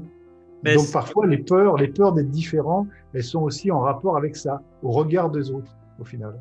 C'est Marianne Williamson qui a écrit un texte là-dessus qui est magnifique. Je... Ah. C'est mon texte préféré. Donc ah. j'y ai pensé quand je te l'ai dit. ah ouais, mais tu vois, tu, tu parles de, de, de, lumière, là, ça, ça, me fait penser à ça. Oui, tout à fait. C'est euh, un texte qui a été repris d'ailleurs par Mandela. Certaines personnes pensent que c'est de Mandela, mais non, ah c'est Marianne Williamson. Et c'est dans le roman. Euh, je sais plus, c'est Power of Love, je crois, ou Act of Love, Power of Love, je crois, qui, est un, qui est un livre de Marianne Williamson où elle dit une chose exceptionnelle, exceptionnelle, c'est magnifique. Et c'est tellement juste, c'est tellement juste. Mais bon, elle a dit beaucoup de choses comme ça. C'est vraiment un auteur très intéressant, Marianne Williamson, C'est profond, très très profond. Mm, mm, mm. Et il y a la raison, en fait. Elle, dit aussi dans cette même, dans ce même passage, elle explique qu'on n'apporte rien au monde en se minimisant soi-même. Et euh, c'est ce passage dont tu dois, je pense. Euh, voilà. Et c'est vrai, on n'apporte rien aux autres en se minimisant. Et en fait, on a peur de notre propre lumière. Oui, tout à fait, elle le dit. Ouais, ouais. Et c'est vrai, c'est vrai. Parfois, on a peur de ça. Et c'est drôle de voir, euh, il y a des beaux films là-dessus. Hein. Je ne sais pas si tu te rappelles de, de, ce, de Will Hunting, qui était un film magnifique, euh, avec Matt Damon, où Matt Damon est un génie, en fait, et que et il, végète avec un groupe d'amis parce qu'il a le reconnaissance de ses amis. Et, euh, alors qu'en fait, c'est un génie. C'est un peu la même idée, c'est un peu le même concept. Mm. voilà. Parce qu'en en fait, il va être accepté par un groupe. On a parfois du mal à avoir notre propre lumière parce que on veut être accepté par les autres et être aimé. Euh, voilà. Et donc, on est prêt parfois à ne plus être nous-mêmes juste pour être accepté par les autres. Ouais. Alors qu'au final, euh, ce qui est fou, c'est qu'en acceptant d'être nous-mêmes, euh, qu'est-ce qui dit que les autres, eux, n'auront pas envie d'augmenter leur niveau pour faire la même chose Ouais, on, les libère euh, aussi de, quelque chose peut-être d'inconscient. De leur propre peur. En se libérant de nos peurs, ben, c'est encore Marianne Williams. en, se libérant de nos propres peurs, on permet aux autres de se libérer des, leurs. Mmh, exactement. Et moi, je l'ai vécu aussi par la transformation que j'ai faite parce que je suis passé d'ingénieur à, coach. Et en fait, je l'ai, je l'ai vécu ça. En fait, j'ai vécu ce, regard des autres, c'est non jugement parce qu'il n'y avait pas des jugements, mais des fois on ne dit rien et c'est pire en fait. Parce qu'on te, on te dit rien ou t'entends plus, euh, ou t'entends plus parler des gens, tu vois. et, mais, mais, au final, euh, quand tu deviens, tu es aligné par rapport à ce que tu fais, euh, les, les gens ils en sont même reconnaissants de, de cette traversée du désert que tu as fait parce que ça les aide aussi, comme tu dis, à, à se, à se libérer de, de, leur peur et à être plus authentique. Et c'est magnifique, c'est magnifique. Et même, même avec les parents, c'est une superbe expérience que euh, je, je souhaite à tout le monde. Tout à fait. Et je voulais finir par euh, quelques dernières questions, hein, Pascal. Si tu pouvais nous concocter une boisson magique euh, pour aider en fait ces entrepreneurs à impacter leurs clients avec la vidéo, qu'est-ce que tu mettrais comme ingrédient dedans? Ah, C'est une bonne question. La boisson magique, eh ben, en fait, ce que je dirais, c'est que surtout, euh, ne pensez pas en premier, si on veut vraiment impacter, ne pensez pas à ce que vous vous aimeriez leur dire, pensez à ce que eux attendent en fait. C'est-à-dire que quel que soit votre domaine, euh, surtout quand on le maîtrise, quand on est un expert, c'est encore plus dur. C'est encore plus dur quand on est un expert. On a une tendance à se dire je sais ce qu'il faut que je dise à mon audience pour qu'elle ait des résultats. Et on a une tendance à oublier de ce que l'audience, elle, elle a besoin pour régler sa problématique. Mettez-vous toujours, toujours, toujours à la place de la cible à laquelle vous voulez parler. C'est, euh, et je vous dis, plus vous êtes un expert, plus c'est compliqué. Faites attention à votre vocabulaire si vous êtes un expert. Si vous êtes un expert, si moi je commence à parler à mon audience avec des termes qu'on va utiliser à la télé ou au cinéma, sans expliquer, ils vont pas comprendre. Et ça va me détacher d'eux. Ils vont se dire, oui, mais ça, c'est un pro qui me parle et moi, je comprends même pas ce qu'il me raconte. Donc, mettez-vous tout de suite à la place de, de, la personne qui ne sait pas. Et auquel cas, vous devez changer votre vocabulaire si vous êtes un expert. Faites très attention. Mais ça ne vous empêche pas tout en ayant du sourire. Moi, j'ai appris ça, j'avais du mal. Il faut vraiment sourire quand on fait des vidéos pour être agréable. C'est très important parce que ça vous rend plus, plus facile d'accès. Ça ne vous empêche pas, par exemple, si je parle d'un synthé, je vais faire exprès, je vais, je vais, jouer le jeu. Quand je vous dis qu'il faut absolument sur les vidéos poser votre nom sur la vidéo et ce que vous faites en bas, petite information que vous voyez toujours à la télé, ça s'appelle un synthé. Si je vous dis, ben, n'oubliez pas de mettre un synthé sur votre vidéo, si vous savez ce qu'est un synthé, c'est bon. Si vous ne savez pas, vous dites, ah oui, d'accord, je mettrai un synthé, un synthétiseur pour faire de la musique. Vous ne savez pas de quoi je suis en train de parler. Donc, dans ces cas-là, ben, vous expliquez qu'il faut toujours mettre votre nom sur la vidéo parce que la personne qui vous connaît, c'est bon, elle vous connaît. La personne qui vient de tomber sur YouTube et qui ne vous connaît pas ou qui est tombée sur vous par un partage, rappelez-lui comment vous vous appelez. Donc, mettez, mettez cette information et vous pouvez en profiter pour expliquer que cette information, dans le monde professionnel, ça s'appelle un synthé. Voilà. Donc là, vous avez mis un nom professionnel, mais n'oubliez pas d'expliquer ce que c'est. Voilà. La personne à laquelle vous parlez n'est peut-être pas un expert. Donc si vous parlez comme si vous parlez à un expert, ben c'est bon si, si, si, c'est une vidéo pour les experts. Mais si vous voulez intéresser une, une, cible pour leur apprendre des choses, vous partez quand même dans le principe qu'elle ne sait pas, justement, puisque vous l'apprenez. Donc faites très attention à ça. Donc, le premier ingrédient, c'est de, de mettre du, du, contenu qui parle à l'audience ouais, et ouais, ouais. adapté avec le vocabulaire de... Qui répond, qui répond à une demande de l'audience, ou à une douleur. Voilà. Si par exemple, de, si je voulais faire une vidéo sur, sur euh, tourner euh, au smartphone, je ne vais pas leur dire euh, Hey, je vais vous apprendre comment faire un film de cinéma avec un smartphone. Si la personne qui est en face n'a pas d'intention de faire un film de cinéma, ça ne lui parlera pas. Si je lui dis, par exemple, vous avez toujours eu un résultat qui, qui, était pour vous pas qualitatif, ben je vais vous proposer de vous faire voir les 10 points qui vont vous permettre tout de suite d'avoir une qualité dans vos vidéos. C'est sûr que ça va parler parce que je vais répondre à quelque chose qui leur pose un problème. Euh, L'autre erreur que moi je fais souvent, parce que je suis trop généreux, c'est de vouloir donner trop de choses. Bon, ici c'est un peu différent, on, on part, on discute.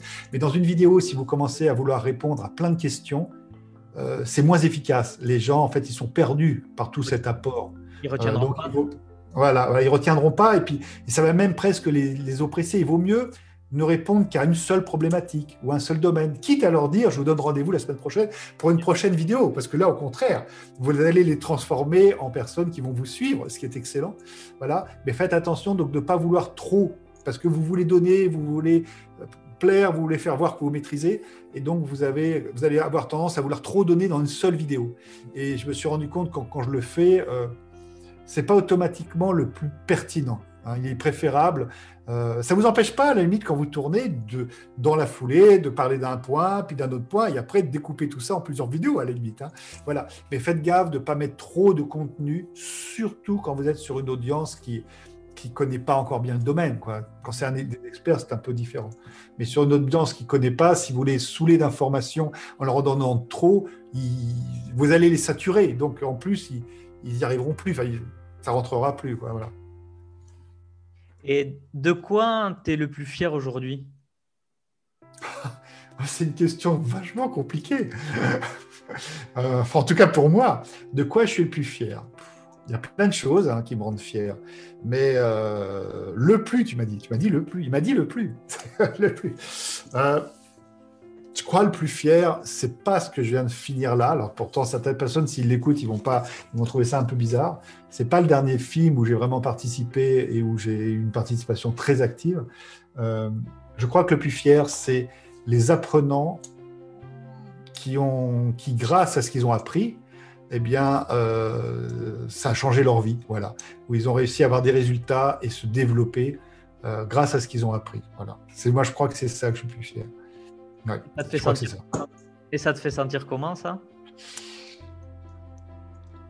Ça me fait sentir, je suis bien, ça me fait sentir bien, ça me fait me sentir d'avoir un véritable un rôle, si tu veux, par rapport à, tout le monde. J'ai vraiment d'avoir vraiment euh, ma, je dirais mon mot, mais pas que mon mot, simplement d'être, d'être. Ça paraît un peu bête de le dire comme ça. Ça te fait sentir d'être pour moi d'être utile et d'apporter aux autres et d'aider les autres à grandir. Et euh, exactement comme moi, d'autres personnes euh, me font grandir. J'allais dire m'ont fait, mais me font encore grandir. Hein. Il faut rester assez humble, c'est-à-dire que on a notre voix qui peut apporter aux autres, mais au final, on se rend compte que plus on est ouvert et plus on va prendre du plaisir à euh, partager, à donner aux autres, plus on est aussi ouvert à ce que les autres nous apportent. Quoi. Et, euh, et cet échange, c'est juste, voilà, c'est magique. En fait, j'ai plus l'impression, quand je fais ce genre de choses, j'ai pas l'impression de travailler. En fait, c'est ça.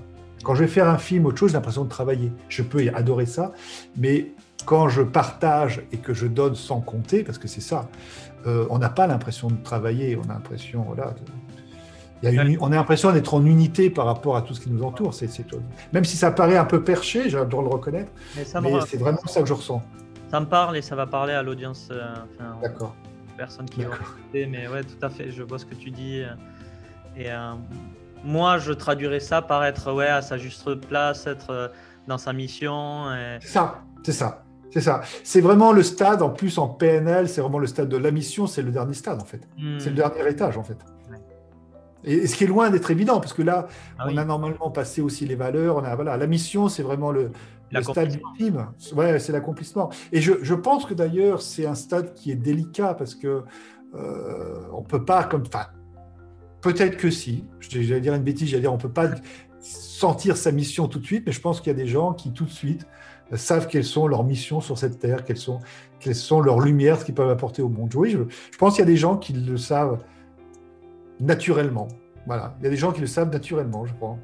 A priori, ça, euh, par rapport aux générations qui arrivent et tout, ça va se faire euh, de plus en plus jeune en fait.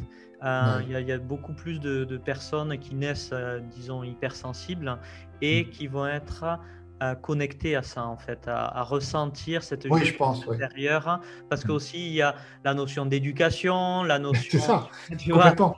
De... complètement, c'est ça, c'est ça nous, on a été nous, on a été formaté pour faire comme ci, comme ça, et en fait, ça nous a, d'une certaine manière, ça nous a coupé à notre sensibilité, quoi. Tout à fait, tout à fait. Donc, euh, en effet, je crois qu'il y a un changement. Euh, déjà, on parle de PNL, de machin, ça n'existait pas quand j'étais môme, moi, toutes ces, toutes ces notions-là. Je dis pas qu'il n'y avait pas des gens qui étaient déjà euh, un peu illuminés, entre guillemets, illuminés sous l'ensemble, qui avaient déjà une autre lumière et une autre perception, mais je crois que notre éducation, c'était notre plus gros frein. Et non seulement ça, je pense que ça faisait naître des blocages et des peurs. Euh, voilà. Et c'est fou, c'est fou. Et je pense, alors, c'est pas encore réglé à mon avis, mais je pense que, en tout cas, les jeunes qui sont Internet a joué là-dessus. Il a un côté négatif, Internet, mais il a aussi un côté positif d'une ouverture d'esprit incroyable. Incroyable. On voit Internet permet à un jeune de voir un autre jeune à l'autre bout de la terre qui va faire une chose qui va complètement le, le faire vibrer. Alors que, euh, voilà, il suffit de. C'est ça qui est fou. C'est ça qui est fou. Il faut se rendre compte qu'il suffit de peu de choses et de peu de propos pour changer totalement la vie d'un autre être ailleurs. Ah, il suffit qu'un acte totalement bienveillant et de générosité impacte une autre personne pour changer, pour changer la vie de cette personne complètement. Oui, pour changer euh, sa, sa carte. Sa vision.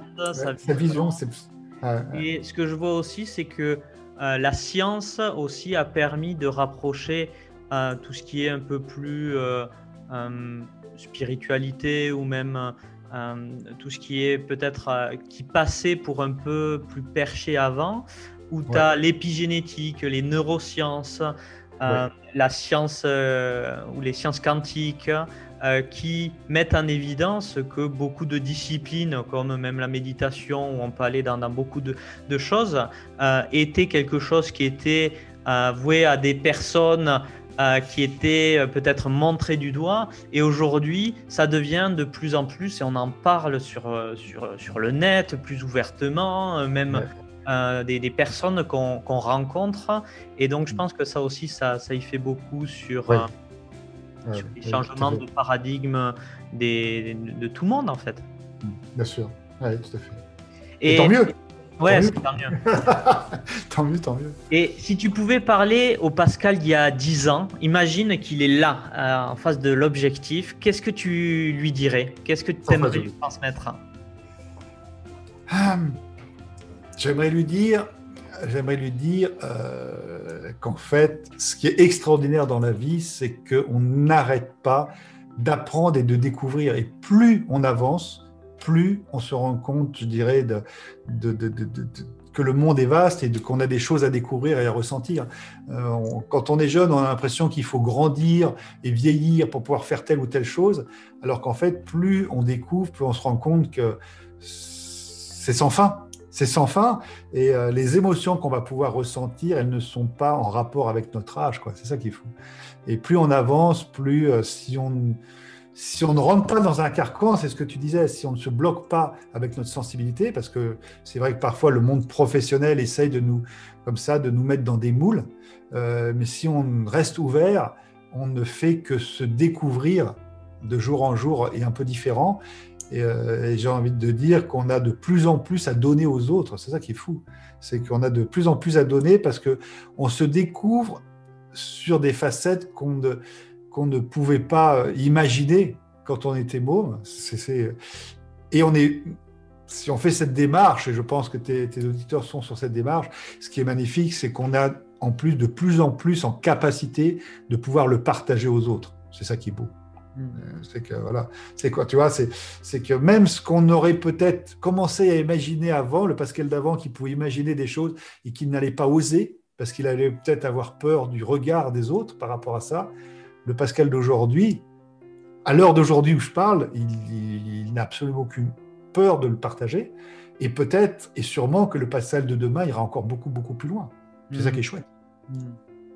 Si on se souvenait de toi euh, dans 100 ans, Pascal, qu'est-ce que tu aimerais qu'on dise sur toi? Ou tu aimerais qu'on se souvienne de quoi? C'est un spécialiste des questions légères, toi, en fait, dans tes podcasts. C'est un spécialiste des questions légères. Euh, qu'est-ce que j'aimerais qu'on dise de moi dans 100 ans? Mon Dieu. Euh... Je jamais posé cette question. Ben, j'aimerais, je pense que j'aimerais qu'on se rappelle de moi comme quelqu'un qui a, euh, qui a partagé ses connaissances avec les autres et qui les a pas gardées pour lui, voilà, comme quelqu'un de généreux et qui a, euh, qui a partagé pour euh, amener, je dirais qu'en fait, il y a je crois que c'est un, je sais plus, je crois que c'est un proverbe indien, je crois qu'il est indien, ou qui dit qu'en fait, tout ce qui n'est pas donné est perdu. Et je crois que c'est un peu ça, quoi. Il y a des gens, je le vois, il y a des gens qui, qui ont des connaissances, n'ont pas envie de les partager, et en fait, tout ça, c'est perdu, c'est dingue, ah. c'est triste. Donc voilà, j'aimerais qu'on se rappelle de moi comme quelqu'un qui a essayé de partager à son petit niveau tout ce qu'il pouvait faire pour essayer de, bah, voilà, d'amener sa pierre à l'édifice. Quoi. Voilà, je pensais ça. Je préférerais qu'on se rappelle de moi comme quelqu'un de généreux qui avait à cœur de partager euh, ses connaissances. Ouais, merci. Ça, ça me parle beaucoup aussi par rapport à des, des connaissances que j'ai autour de moi. Euh, où je leur ai partagé ça aussi en fait. Quel est le but de la vie Que si tu es un éternel, euh, une personne qui, qui, apprend, qui adore apprendre, quel est le but de la vie si tu le retransmets pas en fait? Comme tu dis, c'est perdu en fait. Tout ton savoir euh, que tu as accumulé, et c'est même de l'or en fait. C'est de l'or par rapport à toutes les expériences que tu as vécues et tout ça, que de le transmettre c'est le plus beau cadeau que tu peux faire aux personnes qui vont le recevoir. Bien sûr. Moi, ça me parle personnellement parce que j'ai, en fait, j'ai quelqu'un. Bon, j'ai perdu mes parents et j'ai perdu mon père après m'en être occupé, euh, voilà, jusqu'à la fin. Et c'était quelqu'un qui avait un, don pour tout ce qui était euh, culture. Euh, et j'avais commencé à prendre comme ça certaines astuces, certaines choses, et j'ai pas tout fait. Et moi maintenant, je me retrouve à avoir envie de cultiver. Parfois, je me dis, ah zut, ça, je sais qu'il le faisait quand j'étais beau, mais je sais pas comment il faisait. Et je me rappelle pas, et je l'ai pas noté, je vais pas demander. Je me rends compte que, que c'est dommage, quoi. Si jamais, euh, alors qu'il connaissait tellement de choses, si j'avais ressenti ça avant, peut-être pris du temps pour ça, ça aurait été bien de lui demander d'écrire tout ça et peut-être pas de faire un livre ou de faire quelque chose parce que ça aurait été partagé parce que moi-même voilà je sais pas le faire. Euh, certaines choses on va le retrouver dans des bouquins mais il y a des trucs qui étaient vraiment c'était vraiment ses techniques à lui et c'est perdu parce que voilà parce qu'on l'a pas noté. Voilà. Alors sûrement que quelqu'un le connaît ça autre part que je ne connais pas j'espère mais peut-être pas. Donc tout ce qui n'a pas été partagé en effet ben, c'est perdu. Et c'est hmm. vraiment c'est un gâchis c'est dommage c'est vraiment un gâchis. Et et au final, est-ce que ça n'a pas joué aussi ça au fait que tu aies encore plus de, de passion à, transmettre, toi? Ah, c'est une bonne question. Je crois que j'avais commencé à transmettre avant. Donc, mais peut-être, tu as raison.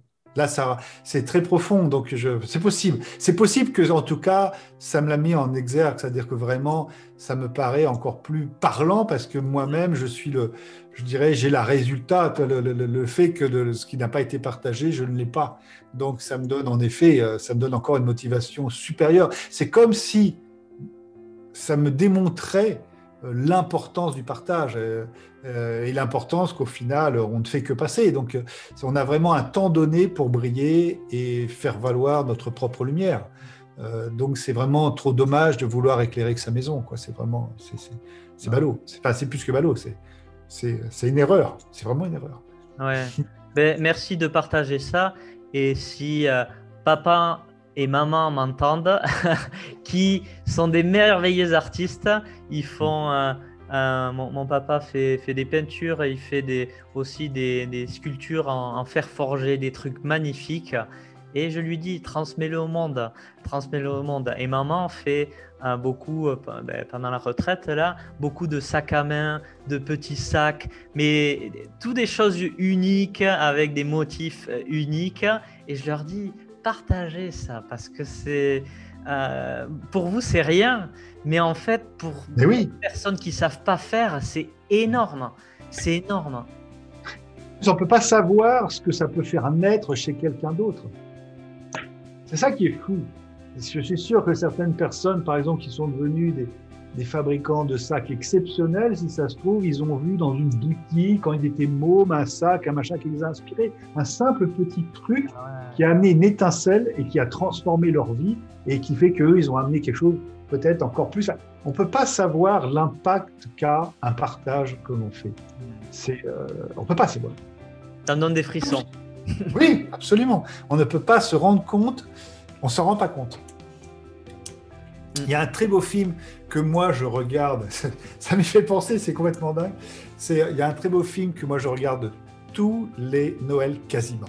D'accord? Même si je le connais par cœur, évidemment, parce que c'est le film de Noël, c'est La vie belle de Frank Capra, pas le.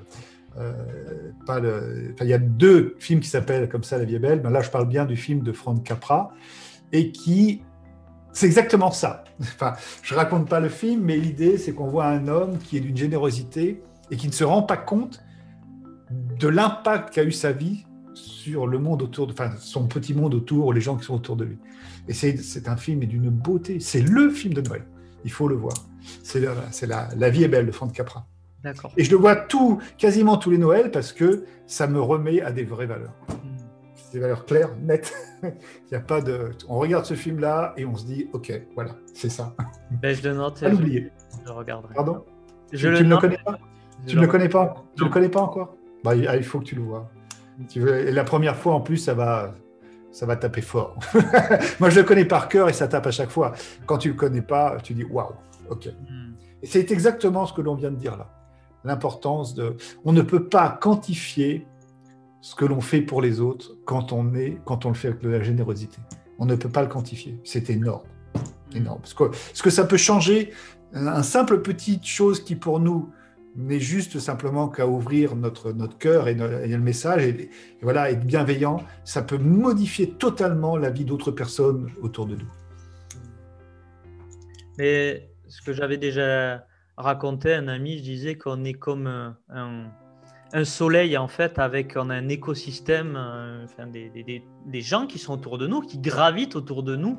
Et en fait, euh, ben, on parlait de briller, c'est la même chose, mais en fait, on n'imagine pas l'impact, comme tu dis, qu'on peut avoir, euh, que l'on a dans cet écosystème et même des personnes qui sont pas en relation directe avec nous. Et à travers la vidéo, c'est encore, c'est démultiplié parce que là, tu sais même pas où ça va atterrir. Euh, ça atterrit à l'autre bout du monde. Moi, il y a des personnes qui m'avaient appelé de Nouvelle-Calédonie. Tu te dis, waouh, l'impact des gens à, l'autre bout du monde. Ouais. un décalage de 10 heures ou 12 heures. C'est un truc de dingue. oui, c'est dingue. Euh, c'est vraiment dingue. Euh, si tu résumais, Pascal, ta vie en une punchline, une citation, quelle serait-elle? Ok. Euh, toujours, toujours léger. Euh, en, une, phrase, ok. Euh, mais c'est tu, tu, veux une phrase pour ma pierre tombale ou tu veux une phrase pour putain Pour inspirer. Pour inspirer les gens. Pour inspirer. pour inspirer, d'accord. Pour inspirer. Pour toi, en fait. Ok. Euh, c'est oui, tu me poses des choses, je suis obligé à chaque fois de réfléchir vraiment, hein, parce que.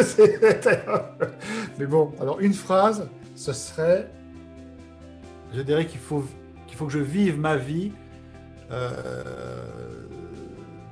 il faut vivre l'instant présent, c'est une chose évidente. Vivre l'instant présent et ne pas compter lorsque l'on donne, euh, pour au final, je dirais, inspirer le plus, euh, le plus de monde possible, autant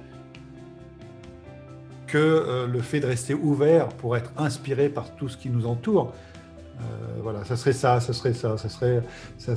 Alors, si c'était en épital, je dirais, je pourrais pas dire il a vécu parce qu'on a une transformation au fur et à mesure de notre vie, hein, donc on n'est pas les mêmes.